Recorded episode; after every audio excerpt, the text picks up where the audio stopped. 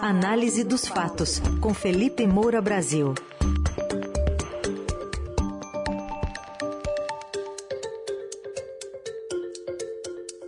Hoje em destaque um assunto de Deus e do diabo, né? O, o discurso da primeira dama Michele Bolsonaro ontem num culto religioso.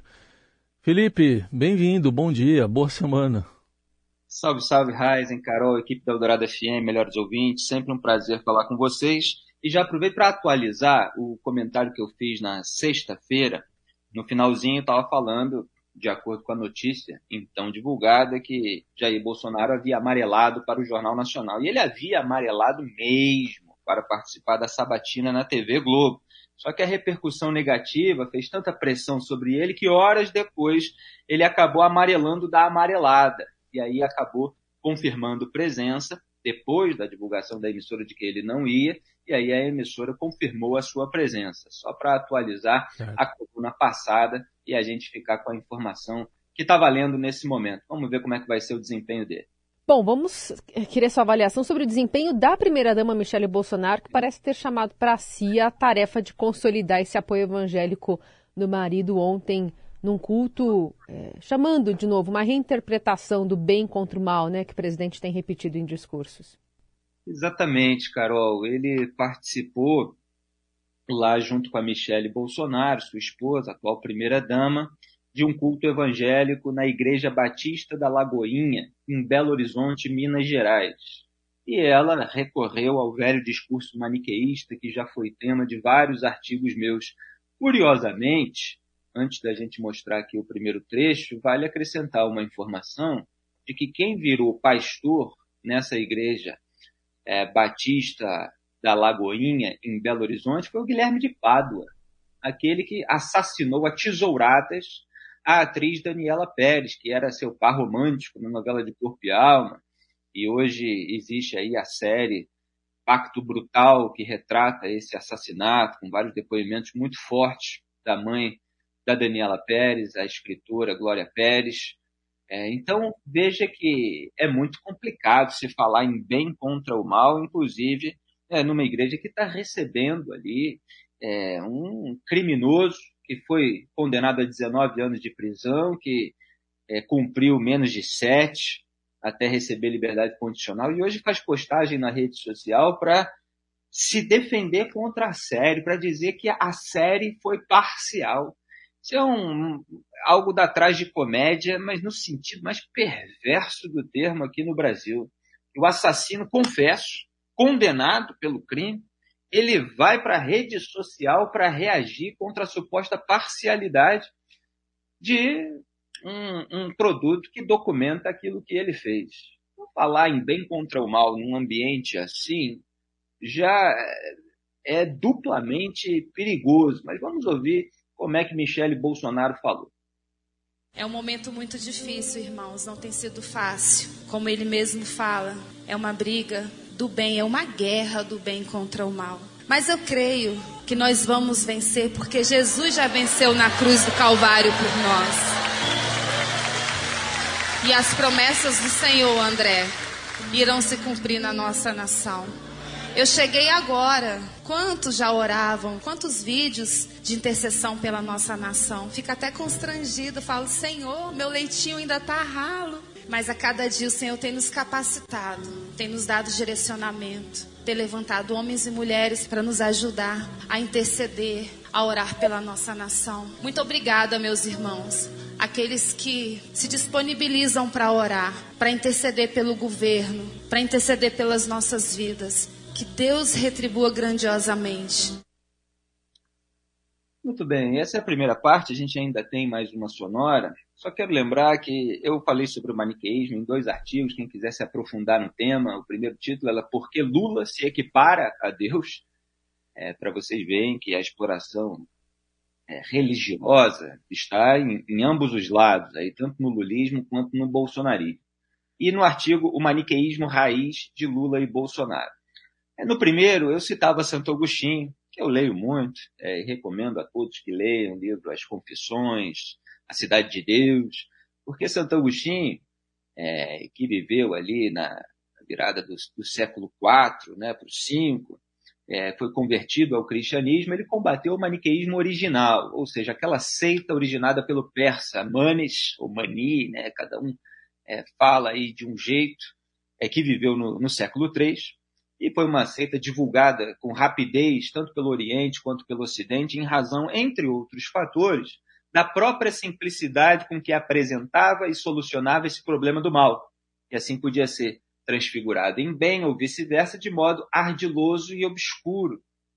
Então tem até uma, um prefácio do João Dias Pereira é, no livro A Cidade de Deus, em sua edição portuguesa, que ele fala assim: Agostinho, que aderiu ao maniqueísmo na sua juventude e durante anos se lhe conservou mais ou menos ligado, sem grande convicção, aliás, acabou por se tornar o seu adversário mais forte e persistente, contra a seita, combatendo durante toda a vida em obras que ainda hoje são atualíssimas, pois o dualismo é endêmico.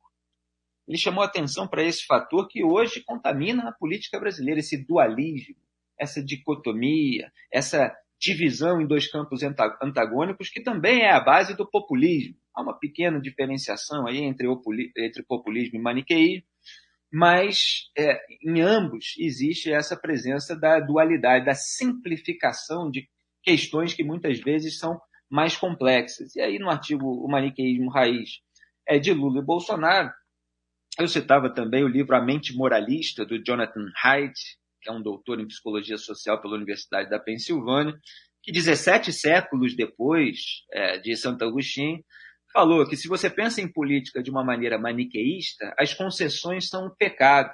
E aí ele faz uma é, quase que uma brincadeira, dizendo Deus e o diabo não emitem muitas declarações bipartidárias. E você também não deveria, de acordo, claro, com essa é, percepção. Então é muito difícil você encontrar pontos em comum quando você divide a sociedade dessa maneira. E é isso que por isso que o Brasil está passando hoje. Então você tinha lá o Mani, o profeta persa no século III, que pregou que o mundo visível é o campo de batalha entre as forças da luz, que são a bondade absoluta, e as forças das trevas, que são a maldade absoluta. E essa pregação evoluiu para o maniqueísmo, essa religião que se espalhou pelo Oriente Médio e influenciou o pensamento ocidental. E no, no artigo eu falo sobre como isso foi se tornando mais acirrado, mais polarizado, né, como a gente costuma dizer agora, na política americana, em razão de diversos fatores que foram tirando ali a pluralidade dentro de cada partido, Partido Democrata, Partido Republicano, porque havia é, direitistas no partido que hoje é mais ligado à esquerda, havia esquerdistas no partido que hoje é mais ligado à direita, e isso foi é, se reduzindo em razão de uma série de fatores, e hoje há uma dificuldade muito grande de comunicabilidade. Até uma teoria é, de que a, o fato de os políticos terem deixado suas famílias no reduto eleitoral, em vez de levar para Washington, onde elas criavam elos em comum, precisavam levar o filho na escola, eles participavam do mesmo time de futebol e tal, tudo isso dava diálogo, fazia haver pontes entre as pessoas. Aí cada um foi deixando em casa e tal, isso também contribuiu para essa polarização, para as pessoas não terem mais nada em comum, apenas ficarem acusando umas às outras. Enfim, estou fazendo aqui um resumo. E a Michelle Bolsonaro, ela repete aquilo que Jair Bolsonaro tem falado, que é a luta do bem contra o mal. Ele, representante supremo do bem, de acordo com essa narrativa, enquanto a esquerda em torno do Lula e o próprio Lula, o PT e tal, como representantes absolutos do mal. É, a esquerda no Brasil, nos últimos anos principalmente, e de maneira é, como um apogeu em 2018, sempre teve muita dificuldade em é, lidar com a exploração desse campo aí, que o Jair Bolsonaro acabou se apropriando, é, mesmo com uma série de contradições, que é o da direita, é, no, no, segmento evangélico. Porque existe é, uma arrogância, uma empáfia da elite progressista, eu falei isso ao longo de 2018 inteiro que trata o cristianismo, e principalmente o segmento evangélico, como algo. É, como se fosse algo de gente burra, como se fosse um retrocesso, como se fosse algo retrógrado, etc. E faz esse tipo de acusação sem levar em consideração quais são os valores, é, o que que a, aquele cidadão que é evangélico, que frequenta o culto, é, por que, que ele faz isso, é, qual é a tradição religiosa a qual ele pertence, e fica usando apenas os elementos negativos que aparecem no noticiário, às vezes sobre a fortuna de um pastor, etc., para demonizar tudo, inclusive a fé do próprio cidadão brasileiro. E aí é nisso que, evidentemente, o bolsonarismo vai cair em cima. Falando, olha, eles debocham da sua fé, eles são o mal, eles são a encarnação do demônio. E a esquerda, boa parte dela, parece que não aprendeu nada. Né? Alguns tentam achar ali um, um, um outro caminho, mas tem muita dificuldade ainda de crescer sobre esse segmento do eleitorado em razão da, da, sua arrogância. E é mentira que a esquerda também não explora a religião, volta e meia, em época de eleição, eles vão lá nos cultos, aí rezam, aí às vezes faz até o, é, os sinais errados durante a missa. E isso aparece dos dois lados, mas o bolsonarismo conseguiu aí fincar um pé e a Michelle Bolsonaro, que tem um histórico ali, mais ou menos, de pastora, ela tem uma oratória é, nesse sentido que ela está explorando nesse momento em que Jair Bolsonaro precisa conservar esse eleitorado e ainda reduzir o desgaste no eleitorado feminino. É, o que, que é o, a contradição bolsonarista nesse sentido? É justamente, é, é não, é, não é você demonizar a religião, a tradição, os valores, é, os cultos, etc. É justamente você mostrar como as atitudes de Jair Bolsonaro e até da própria Michelle, elas, elas são contraditórias em relação à doutrina cristã, em relação, algumas vezes, aos mandamentos cristãos. Lembrando que o Fabrício Queiroz, operador do Flávio Bolsonaro, segundo o MP do Rio, depositou 89 mil reais na conta da Michelle na conta da Michelle, ele que estava coletando o dinheiro dos funcionários fantasmas do gabinete do Flávio, de acordo com a denúncia do Ministério Público do Rio de Janeiro. Jair Bolsonaro foi na televisão para falar assim: ah, 89 mil reais é dinheiro de propina, como se fosse pouco. Agora a gente está falando de aumento no Auxílio Brasil de 400 para 600 reais por mês para sustentar a família inteira.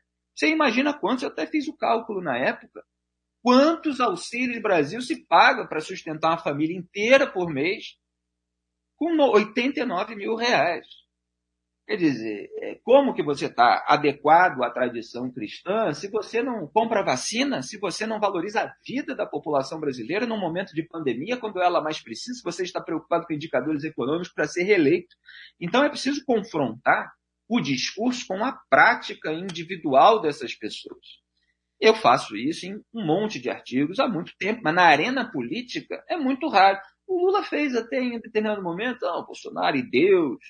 Ele faz ali um, uma confrontação, mas a esquerda tem muita dificuldade em fazer isso. Vamos ouvir a segunda parte dessa sonora.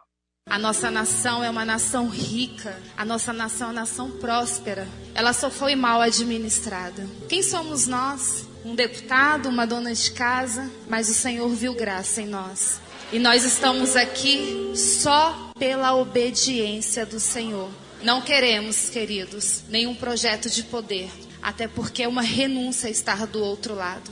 Nós pagamos um alto preço e às vezes até com a vida, como tentaram tirar a vida do meu marido em 2018. Mas nós estamos fortes, porque o Senhor é por nós. E nós vamos declarar a cada dia que feliz é a nação cujo Deus é o Senhor. Muito bem, ela Michele Bolsonaro dá a entender que o Brasil é lindo e maravilhoso, ele simplesmente foi mal administrado até o surgimento desse que ela chama de enviado de Deus, que é o marido dela.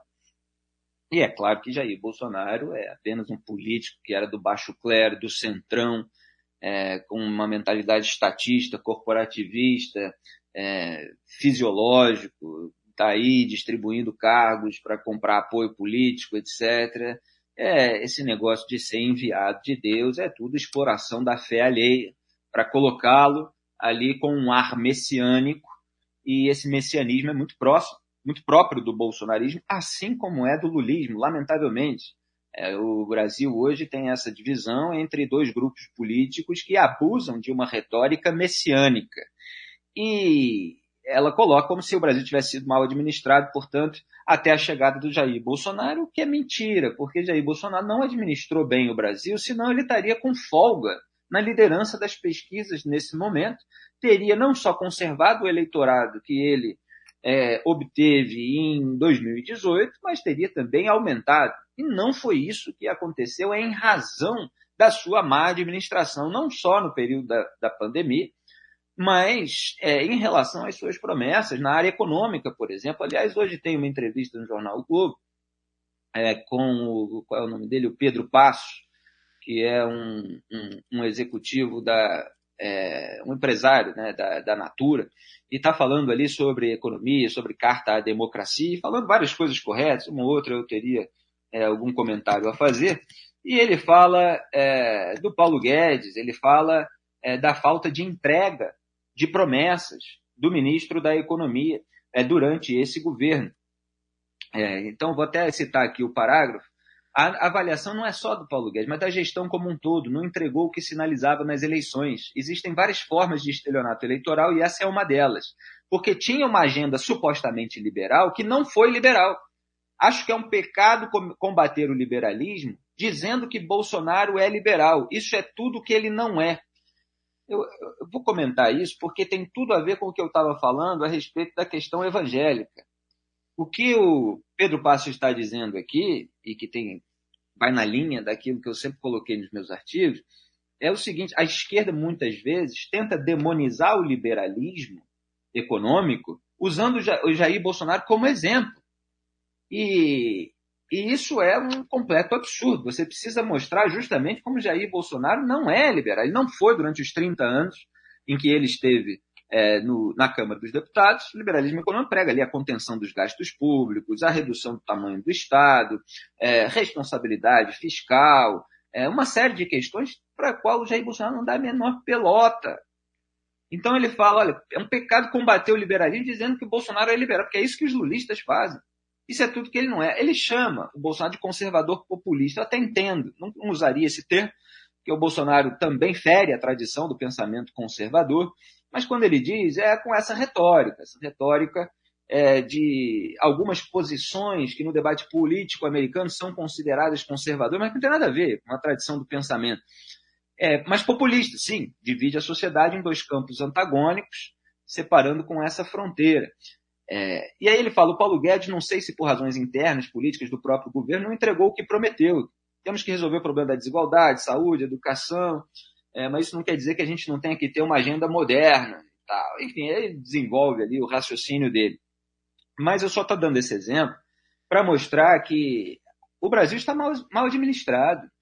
É, a inflação corroeu aí é, o poder de compra das pessoas, inclusive dos beneficiários do Bolsa Família, sem que tivesse havido uma preparação, inclusive antes da pandemia, e, e, durante e depois. É claro que há fatores externos, mas há muita coisa interna que não foi feita pelo Jair Bolsonaro e que foi prometida ao longo da campanha e não foi feita, em boa parte, por causa da investigação sobre os desvios nos gabinetes da família Bolsonaro, que aí fez com que ele precisasse comprar o apoio do Centrão, precisasse distribuir cargos na máquina pública, e aí você não reduz a máquina pública, porque você precisa das estatais, como a Codevasf, onde tem uma série de escândalos agora, para você entregar para aquelas velhas raposas da política para se safar. E o que, que de cristão e evangélico existe em você ter um telhado de vidro que faz com que você entregue aqueles que você jurou combater, nacos de poder, contrariando a sua própria promessa de campanha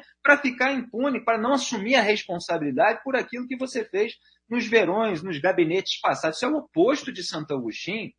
Isso é o oposto das Confissões, que é um livro que influenciou o mundo em relação à responsabilidade individual.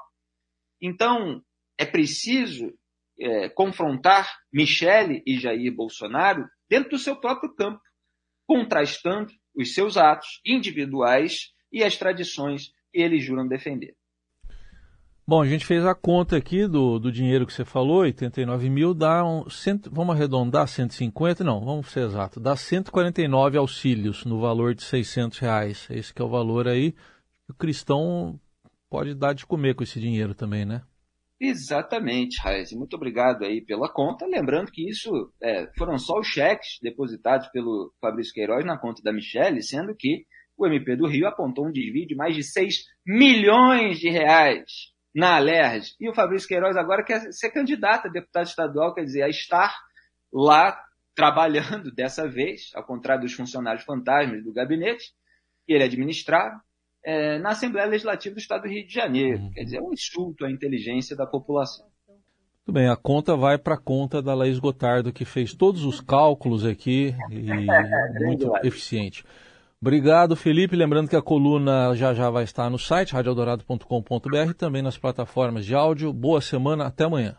Um grande abraço a todos. Tchau. E Flamengo 2 a 0 no São Paulo. Não foi ontem, foi anteontem, né? Então esqueci de falar na abertura, mas a gente continua atropelando os paulistas. Registro feito.